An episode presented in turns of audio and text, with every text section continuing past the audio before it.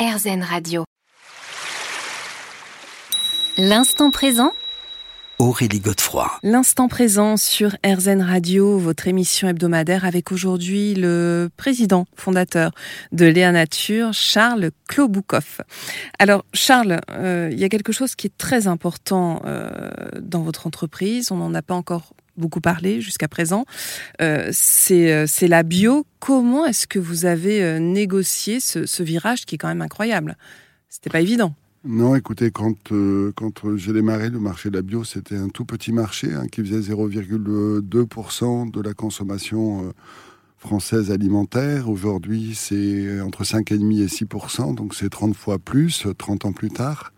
On reste encore sur une, une frange relativement minimale, mais je crois qu'un certain nombre...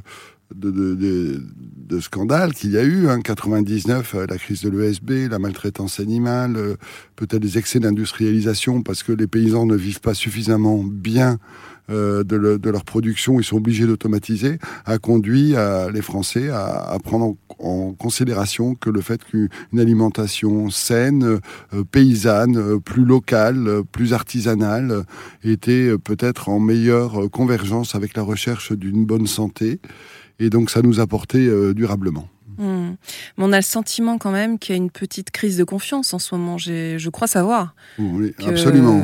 Après, on va dire presque 30-40 ans de croissance ininterrompue, à part peut-être les années 2010-2011, euh, souvent autour de 8-10%. Le marché a décliné de 3-4% en 2021, de près de 10% en 2022 ben, effectivement euh, à la crise sanitaire que nous avons connue, euh, à l'inflation, la perte de pouvoir d'achat et donc une volatilité des, clients euh, qui ont peut-être un peu moins de moyens et qui recherchent des arbitrages pour boucler la fin du mois. Donc je pense que c'est une crise plus conjoncturelle que structurelle.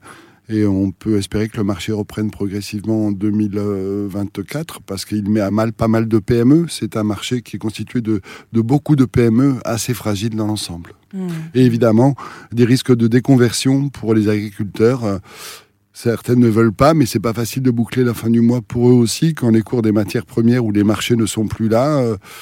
Voilà, c'est vrai qu'il y a eu des, une revalorisation de, de, de, tous les biens internationaux, y compris les biens agricoles, parce qu'il y a eu des phénomènes spéculatifs mondiaux qui, qui, nous échappent et qui sont du registre de la finance internationale.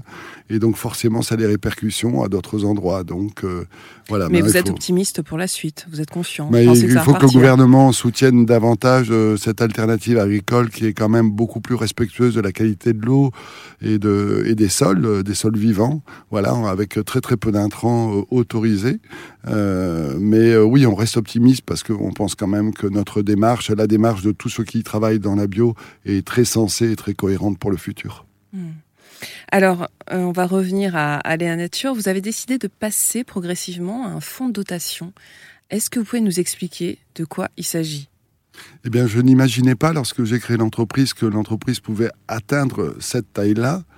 Et donc, euh, quand euh, s'est posé la question de, de, la future succession, je n'ai pas forcément trouvé très logique que les enfants puisse hériter de cette entreprise aussi grosse, même s'ils pouvaient très bien y travailler, ce qui est le cas d'ailleurs pour deux d'entre eux, mais sans forcément en être propriétaire. Et puis, euh, le, montant, enfin la, valeur que représente l'entreprise aujourd'hui est largement supérieure à ce qu'on estime normal, nous, en tant que, gens normaux de la société.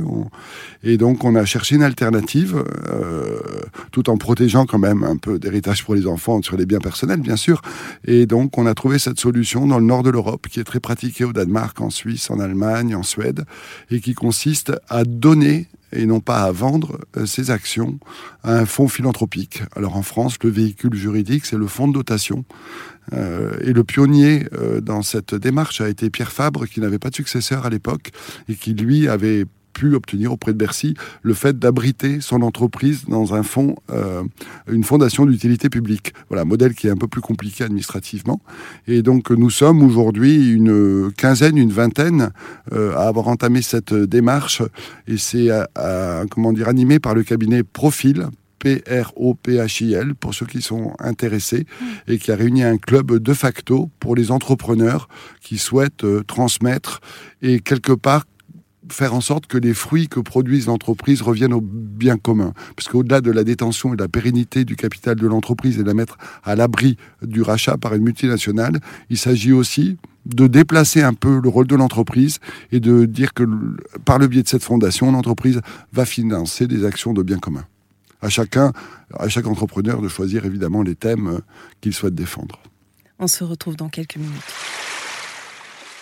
L'instant présent Aurélie Godefroy. L'instant présent sur RZN Radio, votre émission hebdomadaire.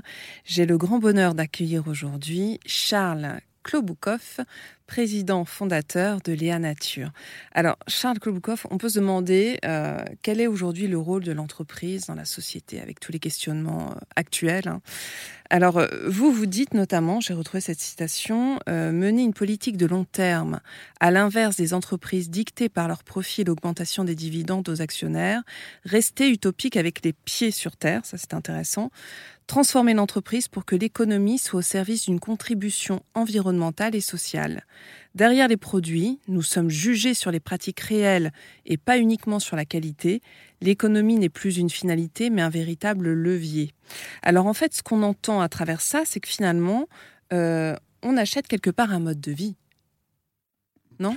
Oui. Enfin, je la fais peut-être un peu courte, mais... Oui, écoutez, c'est vrai que euh, les réseaux sociaux, euh, la transparence de l'information font qu'aujourd'hui on peut savoir beaucoup plus de choses que on pouvait en connaître il y a 30 ans sur euh, les pratiques des entreprises. Donc ça nous force à avoir une forme de cohérence. Après c'est volontaire ou c'est contraint par les marchés, mais moi, je suis toujours un petit peu rêveur, comme je le disais tout à l'heure. Et à partir du moment où euh, j'avais réussi, euh, quelque part, avec euh, tous ceux qui m'ont accompagné, ce parcours d'entrepreneur, je me suis mis en quête d'un nouveau sens. Et je me suis dit, on a une formidable opportunité, c'est d'essayer de créer une euh, l'entreprise du, prochain siècle, de dire à, quoi elle pourrait servir si elle n'avait pas à satisfaire euh, des besoins financiers importants et qu'elle pouvait utiliser le maximum de ressources qu'elle crée euh, au service d'un bien commun. Alors on est devenu entreprise à mission pour euh, figer statutairement nos obligations, nos contraintes, dire qu'on fait majoritairement des produits bio sans produits phytosanitaires, qu'on fait effectivement du local, euh, qu'on on essaie de, structurer des filières, de suivre le modèle de l'économie circulaire, etc. Chacun peut trouver sa source d'inspiration. Et finalement, ça, à un moment donné, ça a conduit à considérer que l'entreprise était une entité vivante et qu'elle n'était pas en dehors de la société, pas plus que l'homme n'est en dehors de la nature, mais qu'elle devait contribuer au même titre que les citoyens ou la chose publique euh, a une évolution peut-être un peu plus de long terme et un peu plus cohérente. Et je pense qu'aujourd'hui, c'est vrai que l'économie a un vrai pouvoir. On le voit à travers la finance internationale. Tout ce qui peut être malfaisant, et, on voit que malheureusement, les crises enrichissent les plus riches et appauvrissent les plus pauvres. Et donc, on peut peut-être changer de logiciel si petit à petit, un certain nombre d'entreprises ouvrent une nouvelle voie. Hmm. Et alors, cette nouvelle voie, elle serait caractérisée par quelle valeur principale, selon vous? Qu'est-ce que vous, vous avez envie de défendre? Alors évidemment, d'abord euh, l'autosuffisance alimentaire, hein, la souveraineté. On a vu qu'elle a été très mise à mal pendant le Covid et qu'on était dépendant euh, de l'organisation de certaines filières euh, et qu'on ne savait plus produire certains biens ou certaines denrées en France. Ensuite, évidemment, la qualité de la qualité l'alimentation et la qualité des produits que l'on a, tant sur le plan écologique que sur le plan innocuitaire, parce que malheureusement, on utilise trop de substances qui n'ont pas fait leur preuve, entre guillemets, en termes de sécurité, et qui sont souvent homologués par, par, euh, par des industriels eux-mêmes qui ont des lobbying très puissants au niveau de Bruxelles. Euh, et donc, je, voilà, c'est dommage qu'on n'ait pas plus, entre guillemets, de, de, de, financement euh, scientifique sur les biens de consommation qui soient financés par les, par les, ben, par le, par, par les gouvernements. et puis, et puis, oui, peut-être plus de, plus de solidarité euh, de lutte contre la précarité, même si on sait que c'est dans le mécénat euh, quelque chose de très important. Euh, le mécénat environnemental, lui, ne représente en France que 6 à 7% euh, des dons. Donc il y a beaucoup, beaucoup à faire. Euh, et quand on voit que l'abbé Pierre ou d'autres personnalités comme Coluche ont réussi à populariser de manière extraordinaire, finalement, l'aide et la, la, citoyenneté au sens large, je me dis qu'il y a plein d'encore de champs à couvrir et qu'à travers le 1% planète, euh, dont j'étais présent pendant six ans, euh, on a un levier extraordinaire pour que les entreprises imposent un, levier volontaire. Je vous interromps euh, rapidement. Le 1% planète, est-ce que vous pouvez nous rappeler ce que c'est très vite? Alors le 1% planète, c'est en fait un fonds de dotation qui est là pour faciliter les dons aux entreprises auprès des ONG qui luttent pour la, pour la défense de l'environnement et, et, de, et de la biodiversité, de la qualité de l'eau, etc. Et donc chaque entreprise peut donner 1% de son chiffre d'affaires ou d'une partie de son activité et déduire dans la limite de 5 pour 1000 de son chiffre d'affaires 60% de ce don. Et ça ça soutient énormément les ONG qui, qui sont constituées de, de, milliers de bénévoles en France, mais qui ont très peu de moyens. Et donc, euh, c'est un mouvement qui prend une grande ampleur, qui, qui contenait, euh, qui avait une centaine de membres il y a quelques années, qui a aujourd'hui plus de 1000 sociétés adhérentes en France. On se retrouve dans quelques minutes. L'instant présent Aurélie Godefroy. L'instant présent sur RZN Radio. On se retrouve avec notre invité, le président fondateur de Léa Nature, Charles Kloboukov. Alors, euh, on a parlé du, rôle de l'entreprise dans la société, ses valeurs, effectivement. Euh, il y a la notion de liberté, me semble-t-il aussi. Il y a, on doit s'émanciper. Hein. Oui, écoutez, euh, quand on entreprend, c'est souvent aussi par soif de liberté pour pouvoir cultiver des initiatives. Euh, et faire des belles rencontres, parce que c'est souvent les belles rencontres dans la vie qui, qui font jaillir des projets et des, nouvelles initiatives. Alors vous avez créé ensuite un village, la compagnie Léa Nature, en diversifiant les, métiers sur euh, ce même fil vert, entre guillemets. Est-ce que vous pouvez nous en dire un mot? Oui, on a euh, souvent tendance à considérer, et c'est un petit peu vrai, que l'effet de taille joue en la faveur de la performance économique. Mais chaque entreprise a son identité. Euh, son histoire, euh, sa culture. Et donc, euh, dans le fait de, de, faire grandir et de, on a accueilli des entreprises qui dont les patrons cherchaient un successeur et préféraient finalement, plutôt que de vendre à un fonds, euh, venir céder peut-être à des conditions un petit peu plus réalistes par rapport à la valeur des marchés leur entreprise. Et donc, nous nous sommes attachés à faire fonctionner l'ensemble de ces entreprises les unes avec les autres, tout en gardant leur identité et sans faire d'intégration forcée.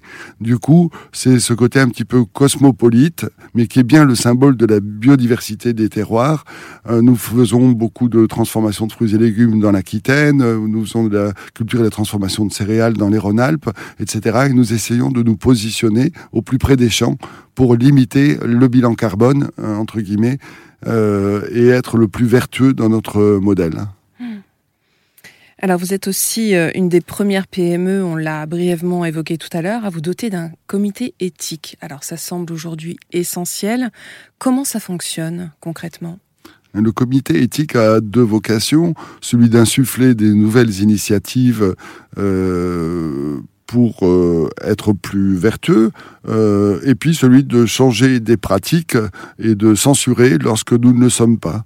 Donc, euh, ben, par exemple, il y a 20 ans, on avait encore des bonbonnes euh, d'eau minérale euh, dans, des bonbonnes en plastique. Donc, dans les couloirs, on a tout changé ça pour avoir de l'eau directement filtrée, qui est de l'eau de ville, avec des gobelets que chacun réutilise plusieurs fois ou, ou des mugs, comme c'est maintenant courant. on a été très vigilant sur, par exemple, l'image de la femme dans les, dans les usages publicitaires, notamment dans la cosmétique. Hein. Euh, voilà, enfin, il y, a beaucoup de choses qui sont impulsées par le comité éthique et qui est vraiment euh, capable de saisir euh, les comités de direction pour dénoncer les pratiques ou recentrer effectivement certains usages. Hmm. Alors, vous venez de, parler des femmes. Tout à l'heure, vous disiez que c'était une partie importante hein, dans votre société, les femmes. Là, vous parlez de leur image. Alors, c'est vrai que je peux pas m'empêcher de penser à Vandana Shiva, qui nous parle justement de l'écoféminisme et qui nous dit que les femmes, en fait, sont là pour apporter plus de douceur et de bienveillance, alors qu'avant, euh, justement, tout ce qui était agricole était plus réservé euh, aux hommes et sur un mode un peu plus guerrier, si j'ose dire. Euh, qu'est-ce que vous en pensez? Vous reconnaissez dans ce que Vandana Shiva nous dit? Oui, tout à fait. On a eu le, bonheur de l'accueillir lors de, nos conférences annuel que l'on fait sur différents thèmes. Et c'est vrai que j'ai toujours pensé que la, la, part de la féminité qui sommeille en nous, en chaque être humain, mais qui est plus importante chez les femmes, effectivement, génétiquement, euh, touche davantage à la bienveillance et moins à un comportement guerrier, plus à la coopération que à la compétition.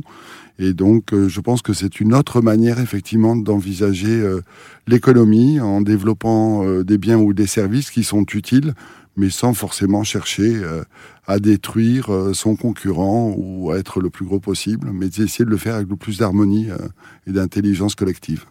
Et vous pensez qu'on va vers cela en France?